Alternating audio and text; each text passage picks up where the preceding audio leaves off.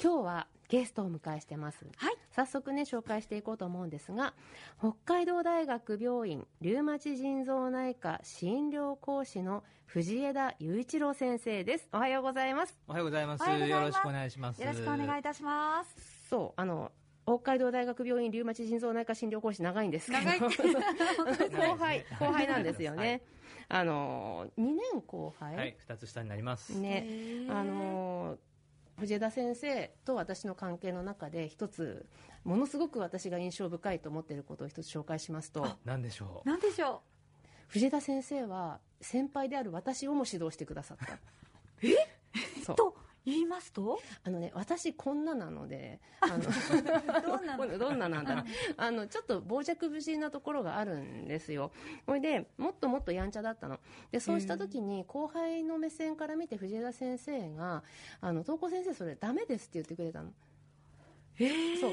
あのそういあの楽しいんだけれどもあのそういう感じだとしたらあの先生のいいところがなくなってしまうからダメですっていうかこうなんていうか上手にね誘導してくれたんですよね。もっと私がよくあのなる方法っていうのをちょっと教えてくれてで私はずっと実はそれを心に大事に持っていてあー今あの時期のあの私にあれ言えるってすごいなって思っう。あのて時期のああの方に。あそれだけやっぱりこうインパクトが強い なんかねそう思うのどう先生今振り返ってみてそのなんで言ったんでしょうね。失礼しました。いやいや全然全然、はい。だからなんていうのかなやっぱ先生は先生の目でそのいろんな人を見てあのよくそのなんていうのかな分かってるのかな？どうなんでしょうね、いや、まあでも、その、東子先生は、まあ、刀剣と言われていそうてそ、うそう、えなんです。うん。でも、あの、アドレスもキックみたいな、あのそう、そうそう。アドレスに入れてるような人なので、怖いんですけど、まあ、正しいことは正しくしたいっていう思いがあって、まあそこは尊敬できますし、まあ、あとは、あの、愛情があるので、ははい。ですね。へー。そう。でなんかそうそういう頃からやっぱりなんていうのかなこう関係性としてあのお互いこう引っ張っていくみたいなところが私の心象風景としてあったので、はい。あのいつの日かこのラジオに呼びたいなって思ってたんですよね。そうなん。ですね、はい。そじゃあそんな藤枝先生を迎えて今日はどんなお話になるのかありがとうございます。それでは参りましょう、はい。ドクタートークのラジオ診療室東子先生今日のテーマは？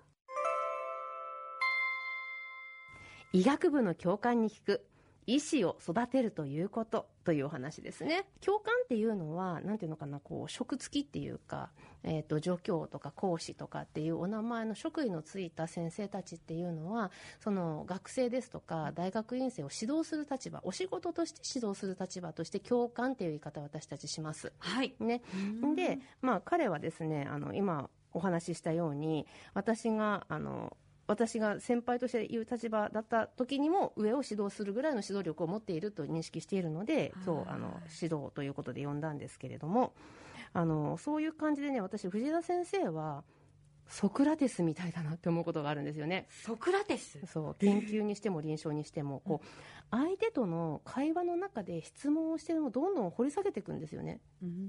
そうですね。そういうところはあるんですけども。うんはい。質問しながら指導するのは、その、やっぱり、どどういうふうにいけばいいか、その人によって違うので、その人を見ながら何かこう、質問をして、その人の回答を聞きながら、うん。そどっちに合わせていこうかなっていうそしたことかもしれないら、ね。そしたらちょっと山本さんの指導してみてください。はい。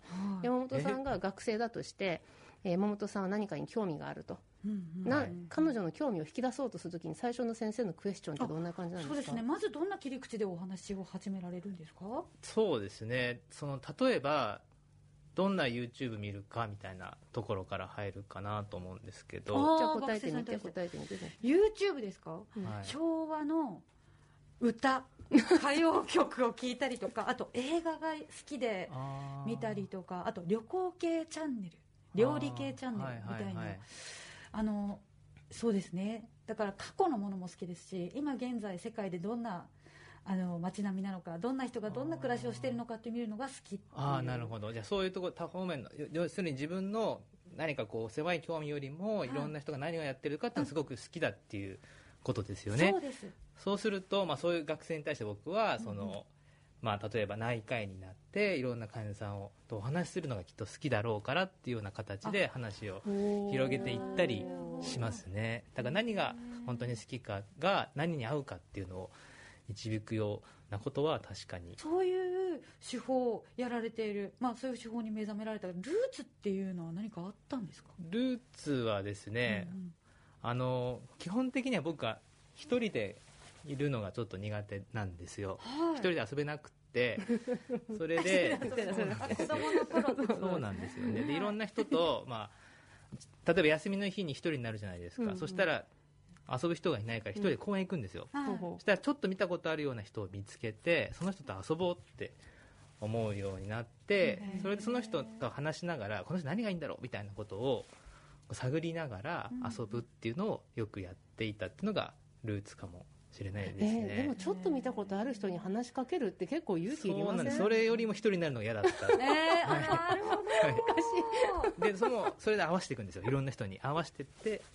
すごいな、はい、そういうのをやってましたね。そうなんだ。面白い。あのボーダーがないっていうことですよね。ひあのその人そうとの間に壁とか境界線っていうのがなくてこう自分からどんどんいけるそ子供さんだったんですね。うさらにはその人を自分のレベルで遊べるように教えるっていうのも結構やってましたね。な自分のところに引き込んじゃうか。さそうそう。じゃあそうなんかね今話を聞いてるいい意味で先生が楽しめるように相ね。手をはい。引っ張るっていうことはい、が、あの先生の自分の満足のためにやってるみたいなところもなきにしもあらず。差がですね、それがね、僕そうなんだはい。ね、い、やでもね私ねちょっと思うことがあるんですよ、そのお医者さんってねよくあの人のためにとかっていうのがやりたくてなるんでしょっていうところがあるじゃないですか。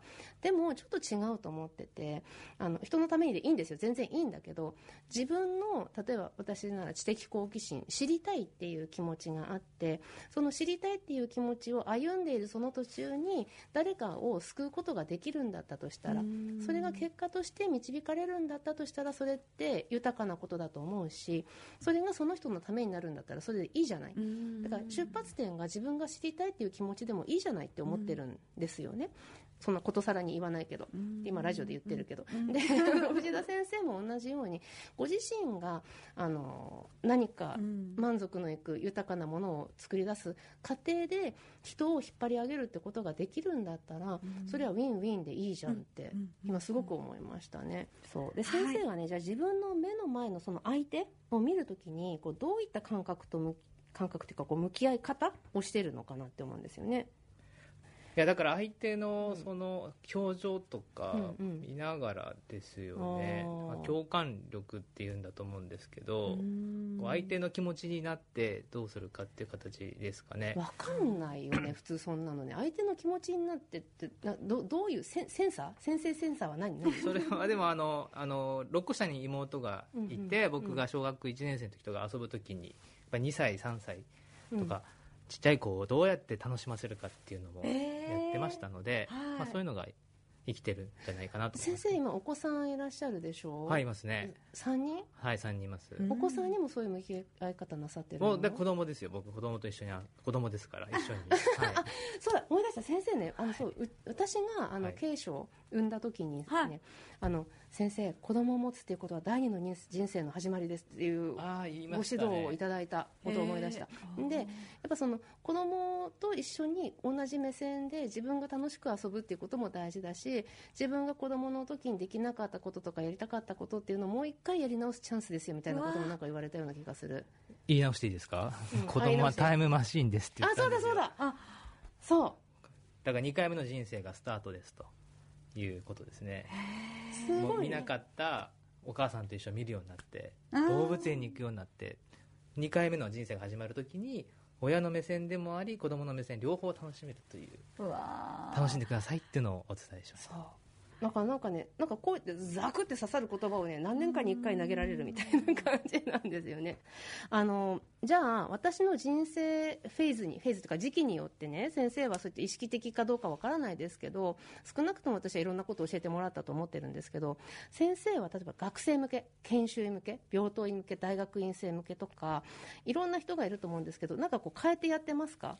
そうですさっきのいろんな人に合わせて言うように、うん。やっぱり学年によって言うべきことが違うんですよね、うんうん。で最初はちょっと分からなくて、うん。最初はもう僕がこんなに楽しいんだっていうのを魅力的に伝えてたりするんですけども、普通そうするよでも。はい、でもそうすると例えば、まあ、学年が下下の時はまだまだその医学に興味があるより部活に興味があったりするので、うんうん。例えばそういうのは6年生とか医者になってからとか研修医とかの方が響くんですよね、あでまあそれが響かないなって分かってからは4年生にはとりあえずアイスをおごるっていうことを やるとそしたら学生が話聞いてくれるんですよ。まずアイスをご馳走したら。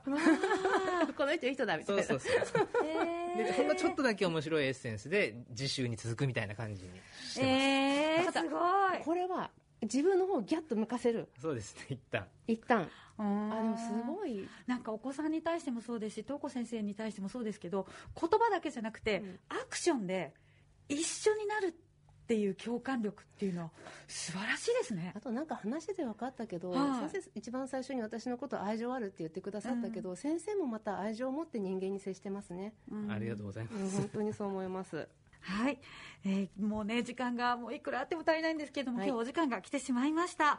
今日は北海道大学病院リウマチ腎臓内科診療講師の藤枝雄一郎先生をゲストにお迎えして医学部の教官に聞く医師を育てるということというテーマでお話しいただきました。藤枝先生には来週もご登場いただきます、はい。えー今日のところはありがとうございました。ありがとうございました。ありがとうございました